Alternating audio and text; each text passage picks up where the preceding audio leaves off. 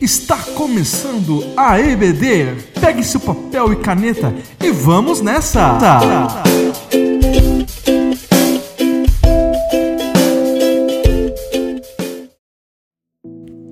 Olá, tudo bem? Aqui é a Cristina e a pergunta é: se o mundo todo agisse como você, ele seria um mundo melhor? Vamos analisar um pouquinho o caráter de Cristo com o objetivo de exercitarmos esse caráter incrível em nossas vidas.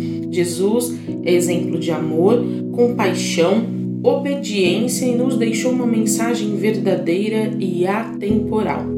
Em Filipenses 2, do versículo 5 ao 11, diz assim: A atitude de vocês deve ser semelhante àquela que nos foi mostrada por Cristo Jesus, que, embora sendo Deus, não exigiu e nem se apegou a seus direitos como Deus, mas esvaziou-se a si mesmo, vindo a ser servo e tornando-se semelhante aos homens.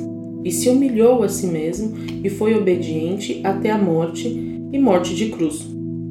Contudo, foi por causa disso que Deus o elevou até a mais alta posição e lhe deu um nome que está acima de qualquer outro nome, para que ao nome de Jesus todo joelho se dobre no céu na terra e debaixo da terra, e toda língua confesse que Jesus Cristo é o Senhor, para a glória de Deus o Pai.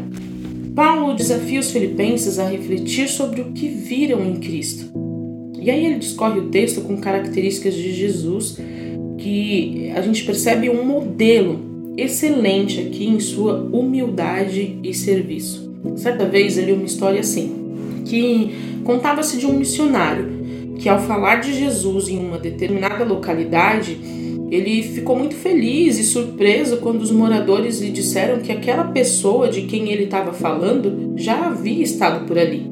Alguém significa que alguém tinha sido tão transformado e parecia-se tanto com o mestre que ao ouvir a pregação do missionário, eles tiveram a impressão que a pessoa de que ele estava falando já havia estado ali entre eles. É uma história, mas é isso que o Senhor deseja para as nossas vidas. Que sejamos imitadores de Cristo. Efésios 5, do 1 ao 2 diz assim: Sigam o exemplo de Deus em tudo quanto fizerem, como filhos muito amados. Sejam cheios de amor pelos outros, seguindo o exemplo de Cristo, que amou vocês e se entregou a Deus como sacrifício a fim de tirar os seus pecados. E Deus ficou satisfeito, porque o amor de Cristo por vocês foi para ele como um suave perfume. O primeiro versículo diz para sermos imitadores de Deus. E é em relação ao amor, que é o caráter essencial de Deus. Notem então que no versículo 2 passa do amor do Pai para que a gente se espelhe no amor do Filho, em, que é onde Deus manifesta o seu amor por nós mostrando ali o caráter essencial de Deus, que é o amor. Mas o que é caráter? Caráter, pela definição do dicionário, é o conjunto de características e traços relativos à maneira de agir e de reagir de um, indivíduo, sendo bom ou mal, ou seja, é o modo de viver, agir e pensar de alguém. O exemplo de Jesus estabelece o padrão a ser seguido por nós, Jesus, o homem de caráter perfeito e singular, é modelo e referência para todos os homens, em todos os lugares e em todos os tempos. Fale aí ou escreva, é, anote, pegue no seu caderno algumas qualidades que você particularmente observa em Jesus. É uma coisa particular. O que você vê em Jesus? Características que você vai olhar e vai colocar em prática depois. Dentre muitas, eu observo pela palavra Jesus como um homem obediente, justo, solícito, íntegro, trabalhador, amoroso, coerente, inteligente, inteligentíssimo, aliás, misericordioso, humilde, etc, etc, etc. E aí, se todos os dias eu for parar para pensar em alguma qualidade, com certeza eu, você, iremos achar. Vamos focar aqui hoje na humildade.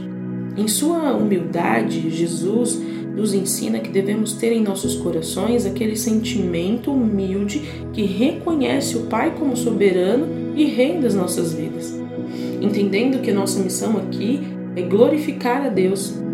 E vivendo para a glória de Deus, o caráter de Cristo será facilmente evidenciado em nós, onde a gente vai expressar o seu amor, sua verdade e justiça através das nossas atitudes. Viver para a glória de Deus. Glória está relacionada à majestade, esplendor, presença divina, santidade e a manifestação visível de Deus. No Antigo Testamento, a maior parte da ocorrência dessa palavra glória está ligada diretamente à autorrevelação de Deus. No Novo Testamento, Jesus é a glória visível do Pai. E hoje, a glória de Deus é revelada por meio de nós, os filhos de Deus, que fomos resgatados das trevas para a sua maravilhosa luz. Viver para a glória de Deus é manifestar a presença de Deus, a presença divina, aonde quer que estivermos. E observar a vida de Cristo é essencial.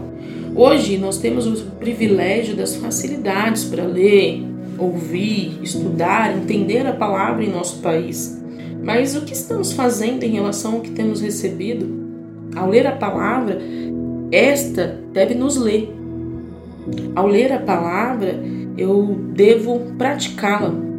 Eu li de um certo pregador e ele diz assim: que temos nos tornado numa geração de crentes cabeções. A cabeça cheia de teoria desenvolveu-se, mas o corpo, limitado a tão pouca prática da palavra, atrofiou-se.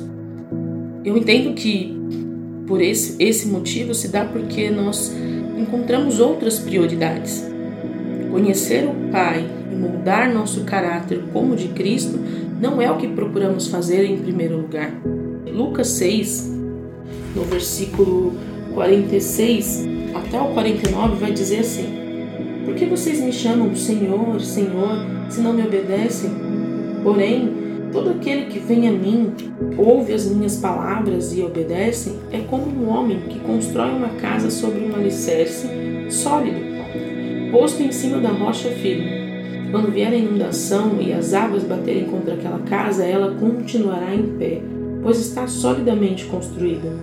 Porém, aquele que ouve a minha palavra e não obedece é como um homem que constrói uma casa sem alicerce. Quando as águas baterem naquela casa, cairá e será desmanchada num montão de ruínas. Esse texto, essa citação também está em Mateus 7, do 24 ao 27. Quando chamamos Cristo de Senhor e fazemos a Sua vontade, fazemos desde as estruturas o que o Pai estabelece. Não construímos coisas com bases comprometidas somente por aparência. Buscamos a vontade do Pai para que Cristo resplandeça em nós. Não sou mais eu que vivo, mas Cristo vive em mim, conforme está em Gálatas 2, o versículo 20. E essa caminhada é dia após dia, nas pequenas e grandes ações e reações em cada momento que passamos. O Espírito de Deus é, está conosco todos os dias, até a consumação dos séculos, e nos ajuda a nos moldar a essência do caráter de Cristo. As ações que refletem essa essência se originam dentro de nós, se dão pelo nosso relacionamento com Deus. Nosso caráter é transformado por obra do Espírito Santo. E é o Espírito Santo que produz em nossas vidas as mudanças é, que nos levam na direção de uma maior semelhança com o caráter, com o caráter de Cristo, é, que nos deixa chegar mais perto de se parecer com Cristo. Façamos a nossa parte, que é nos livrar do velho homem e adquirir traços da nova criatura. Em Efésios 4, do 23 ao 24, diz assim: Agora suas atitudes e os seus pensamentos devem ser constantemente renovados.